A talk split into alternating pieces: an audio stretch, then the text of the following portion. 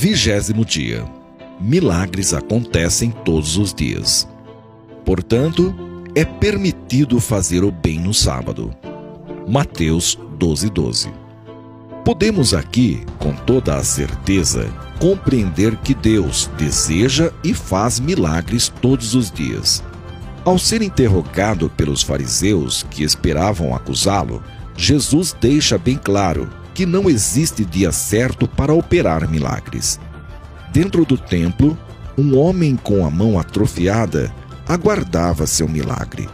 Jesus não o decepcionou, mesmo sofrendo intimidações e ameaças por parte dos religiosos da época.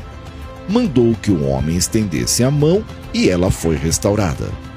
Não existe dia ou hora certa nem mesmo local certo para viver os milagres de Deus. Seja numa igreja, casa ou hospital, seja numa esquina, sítio ou palácio, seja no trabalho, numa visita ou em qualquer outro lugar, o seu milagre pode acontecer agora.